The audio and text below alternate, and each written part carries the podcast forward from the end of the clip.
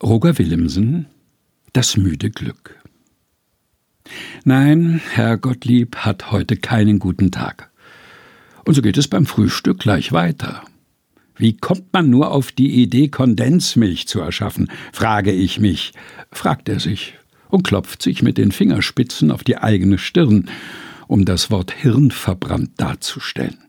Kein Mensch mag Kondensmilch oder Schlaflosigkeit, Pferde fliegen. Und ein Knie kann man heute auch schon besser konstruieren.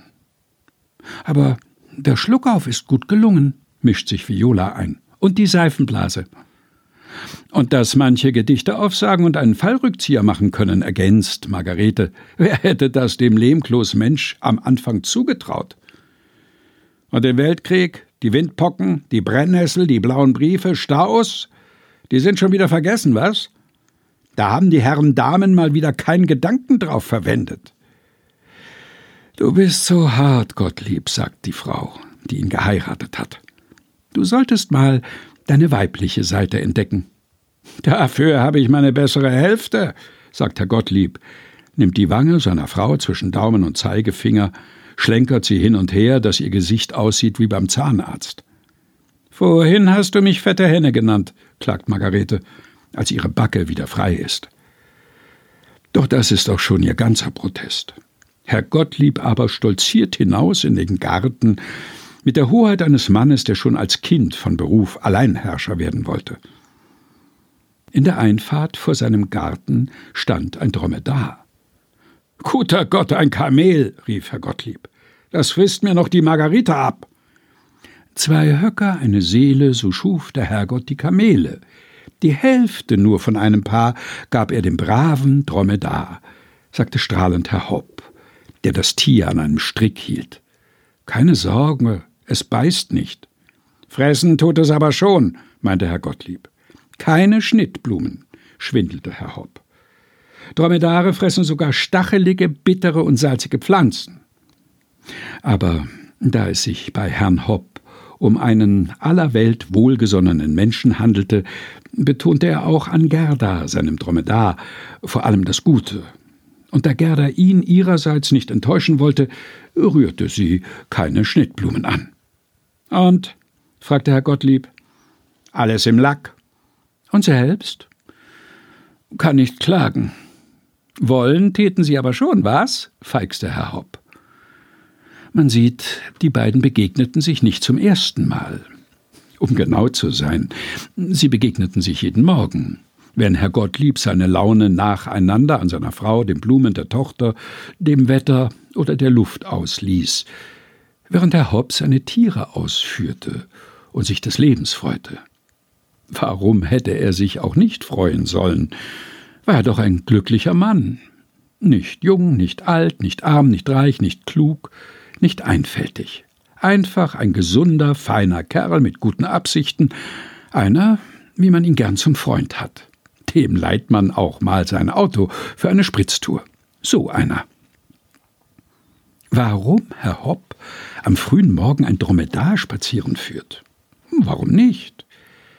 Wer hätte nicht mal Lust darauf? Aber die meisten Menschen sterben, liegen da und denken, nicht ein einziges Dromedar habe ich in meinem Leben ausgeführt. Das hätte mir auch früher einfallen können. Aber dann ist es zu spät. Vielleicht sagen Sie aber auch, ich bin zu wenig Riesenrad gefahren, zu selten durch Laubhaufen gelaufen. Herr Hopp lebt jedenfalls für solche Menschen. Und er lebt nicht schlecht. Denn immerhin gibt es nicht wenige, denen es nicht reicht, abwechselnd zur Arbeit, ins Bett, zur Bank und in Ferien zu gehen, und wenn sie damit durch sind, fangen sie von vorne wieder an. Nein? Solche Leute haben vielleicht plötzlich Lust auf den Anblick eines Dromedars. Das Knien oder auf einen Schimpansen, der Karten spielen kann, oder auf eine Dressurreiterin, die im rosa Röckchen auf dem Rücken des Pferdes steht und mit vollen Händen Küsse in die Menge wirft, und das mit einem Lächeln, schön wie eine Fensterscheibe voll Eisblumen. Tja, wenn dies alles eine Pizza wäre, man könnte es sich kommen lassen. Aber ein Dromedar? Für diejenigen unter uns, die so etwas gut leiden können, hat Herr Hopp am Rande des Städtchens eine Manege aufgebaut. Hopps Welt, einen Zirkus, der nicht wanderte, sondern blieb. Eine Welt für sich, mit ein paar Tieren, drei Artisten, einem Clown, drei Tierpflegern und einem Papagei, der Dinge sagen konnte wie Prost, Gemeinde, der Vorstand ist besonnen. Wie laufen die Geschäfte? wollte Herr Gottlieb wissen. Große Geschäfte, kleine Geschäfte, nichts geht über meine Kräfte, reimte Herr Hopp. Und sein grimmiger Nachbar schüttelte den Kopf. Schon am frühen Morgen Clown gefrühstückt, was? Ihnen wird die gute Laune auch noch vergehen. Wenn es soweit ist, sage ich ihr, sie soll doch auf Sie überspringen. Bis dahin würde ich sie gerne behalten. Auch sie ist mir treu, wie meine Frau. Da schüttelte Herr Gottlieb den Kopf und sagte, da kann ich nur den Kopf schütteln. Eines Tages werden Sie auch noch auf dem Boden der Tatsachen landen. Ich liebe Tatsachen, rief Herr Hopp. Da habe ich immer etwas, was ich verdrehen kann. Sie glauben, ein Affe kann nicht Tango tanzen? Bei mir schon. Ein Goldfisch kann kein Vaterunser beten? Reingelegt, das kann er auch bei mir nicht. Kommen Sie doch einfach mal gemeinsam mit Ihrer Tochter in die Vorstellung. Sie werden sehen, von der guten Laune ist auch für Sie noch was da. Roger Willemsen Das müde Glück, gelesen von Helga Heinold.